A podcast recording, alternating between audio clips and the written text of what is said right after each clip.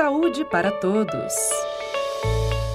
O Dia Mundial Sem Tabaco foi instituído há 35 anos pela Organização Mundial da Saúde, a OMS, para alertar contra os prejuízos causados pelo hábito de fumar. Passados esses antigas, essas antigas formas de fumar, hoje se juntam a novas, como o cigarro eletrônico e o narguile.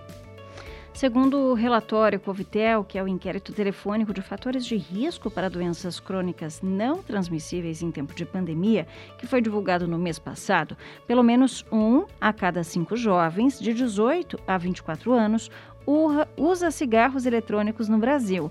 Mas e quais são os riscos que esses jovens estão correndo?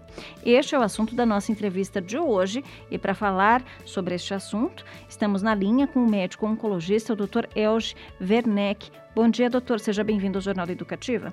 Bom dia, Giovana. Um prazer estar com vocês. Esse tema é um tema muito propício, muito oportuno, e a gente utiliza essa data sugerida pela Organização Mundial de Saúde para fazer um alerta para todos, mas em especial para os pais em relação à população mais jovem.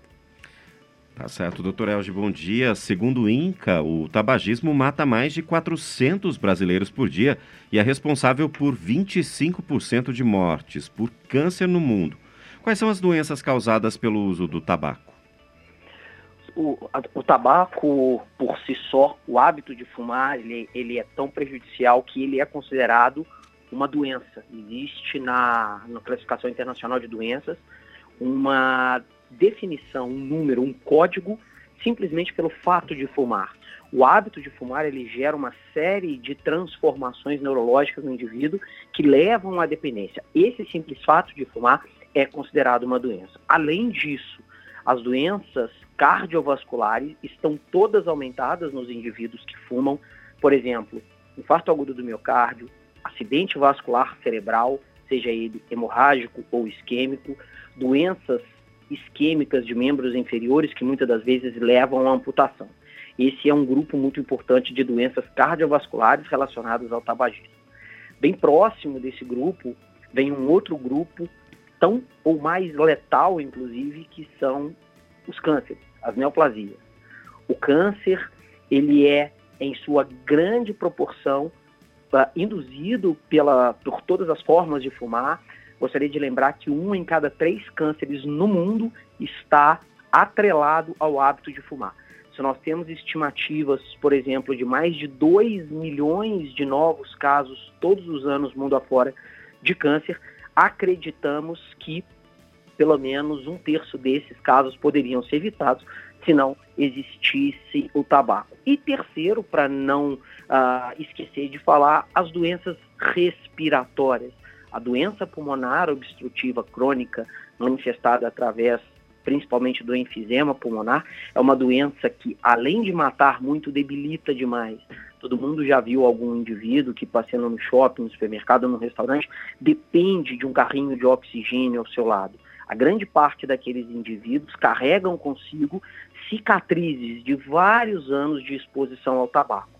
O tabaco, portanto, ele produz uma série de transformações irreversíveis no parênquima pulmonar e essas alterações, infelizmente, além de causar muitas mortes, também debilita e prejudica demais a qualidade de vida desses indivíduos. Uhum. E doutor, os cigarros eletrônicos são tidos aí pelos jovens como algo menos nocivo à saúde, não só né, o cigarro eletrônico, como também o narguilé. Eles são menos nocivos, doutor, ou ao contrário do que os jovens normalmente pensam? Giovanni, só vou aproveitar o seu, o seu gancho para convidar todo mundo que está nos ouvindo para passar lá no meu Instagram, doutor Elge Werneck, é, lá eu faço uma série de posts e inclusive essa é a temática do meu último post, alertando a população. Isso nada mais é do que uma estratégia de mercado, uma estratégia de marketing, de mudar a roupagem de um cigarro antigo, já fora de moda, em que traz consigo uh, um estigma de mal cheiroso, de muitas das vezes sujo, de deixar bitucas uh, onde quer que passa, e trazer à tona algum aparelho eletrônico mais moderno, mais apresentável, digamos que muito mais socialmente aceito. a gente percebe que os indivíduos que fumam cigarro tradicional, eles estão expostos a uma série de preconceitos, isso mesmo, preconceitos e resistências. Todo mundo no seu ambiente de trabalho percebe que ninguém pode fumar ali dentro e a gente vê que algumas pessoas elas acabam se auto-segregando e indo lá para a porta do prédio ou para a porta do escritório, mesmo debaixo de um sereno ou de muito frio, para fumar o seu cigarro. Socialmente, a gente reconhece a gravidade do cigarro e permite que esses indivíduos que fumem sejam inclusive segregados. Aqui perto de mim, não. Isso é uma das poucas exceções de segregação que a sociedade permite, que a sociedade não vê com maus uh, olhos. Para que isso não mais exista, uh, o mercado ele trabalha e traz à tona, portanto, esse aparelhinho que nada mais é do que um, digamos que uma pequena bomba que gera ali uma vaporização de uma substância líquida essa substância, ela é como se fosse um pequeno frasco de adoçante, por exemplo, em que você uh, coloca dentro do seu aplicativo ou do seu famoso vapor, né, do seu cigarro eletrônico, inala aquilo e à medida que aquilo vai acabando, você vai preenchendo. Aquilo não gera resíduos como bituca, aquilo através de uma estratégia da indústria não tem um cheiro tão desagradável quanto o cigarro tradicional e aquilo acaba sendo, como eu repito dizer, mais socialmente aceito. Qual o principal problema? Esse líquidozinho aparentemente inofensivo, ele é rico em substâncias extremamente tóxicas. Propilenoglicol, minerais pesados como níquel, como ferro, como cádmio, como chumbo, sem contar, é claro, com derivados da maconha, isso mesmo. Os óleos derivados da cannabis estão presentes em grande parte desses líquidos, chamados de e-liquid, que são esses uh, componentes que estão dentro do cigarro eletrônico e proporciona esse bem-estar. Vale lembrar que praticamente todos os cigarros eletrônicos também contêm nicotina. Daí a possibilidade e não raramente a indução de dependência da mesma forma que o cigarro tradicional. Isso é, tem nicotina, portanto gera dependência. Tem um monte de, de, de substâncias químicas que são conhecidamente carcinogênicas, isso é, que têm a capacidade de desenvolver o câncer uhum. de substâncias derivadas da maconha. Isso tudo faz com que tenhamos uma bomba. Eu peço desculpa pelo, pelo alongar aqui. E, e doutor Elgi, é, há também um risco aí com relação ao uso do narguilé ou narguilé, né? O narguilé, diferentemente, ele não é tão moderno, né? Narguile talvez seja uma das formas mais antigas, basicamente na, na Ásia e Oriente Médio, uh, de utilização desse hábito aspirativo de substâncias com intuitos recreativos. O narguile também, por ser socialmente aceito, ele vem ganhando espaço e existem vários estudos que mostram realmente o risco muito elevado de se utilizar essa substância. Uh, um estudo de, do Oriente Médio, conduzido pela, pela Universidade de Jerusalém, mostra que jovens entre 30 e 40 anos que usam o narguile diariamente, até um terço dessa população estudada desenvolveu câncer de boca com menos de 40 anos. Então eu estou falando de uma população muito jovem, que tem limitações muito sérias, expõe a saúde.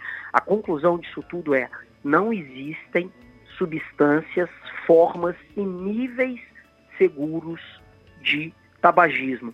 Infelizmente, para quem fuma, a gente não tem outra alternativa que não dizer abandone o tabagismo. Para finalizar, só para lembrar, a gente tem um estudo já aí de uns 15 anos atrás, em que uma população inglesa foi estudada. Eles pegaram só aqueles senhores que fumam um cigarro por dia e acompanharam esses senhores por mais de 20 anos. A conclusão desse estudo é que o fato de fumar um cigarro por dia aumenta em oito vezes o risco do câncer de pulmão. E doutor, quem está ouvindo a nossa entrevista e ficou decidido a largar esse hábito, tem alguma dica? Tem. Primeiro, eu queria dar os parabéns uhum. e dizer que o mais importante é a força de vontade. Um estudo americano mostra que de nada adianta oferecermos medicamentos, internar pacientes, substituir cigarro por adesivo, por chicletes ou qualquer outra coisa para repor nicotina se o indivíduo não quer. Então, a primeiro, o ponto de largado que corre disso é a decisão. Após essa decisão, a minha sugestão é busque alternativas que te tranquilizem, que tirem o foco do seu hábito. O cigarro, muito mais do que uma dependência química, é uma dependência psíquica. É aquele momento depois do almoço que você se junta com dois amigos para tomar um cafezinho e acender o cigarro. Evite os momentos propícios para isso. E não obstante, converse com seu médico busque ajuda. Existem várias ferramentas medicamentosas de acesso populacional. Então, pessoal, não é um medicamento caro. A gente tem condições hoje, através da utilização de ansiolíticos, de antidepressivos, de inibir toda aquela, aquela fissura, aquela dependência decorrente a, da abstinência à nicotina com ferramentas químicas, medicamentosas e, é claro, através do seu apoio familiar, social, religioso. Busque apoio na sua proximidade, eu tenho certeza que muita gente vai te estender a mão.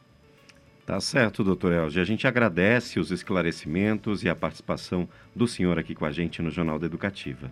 Eu que agradeço, queria deixar um abraço para toda a sua audiência uh, e só alertar é, como eu disse anteriormente, a sociedade ela colocou um basta em todas as formas de fumar.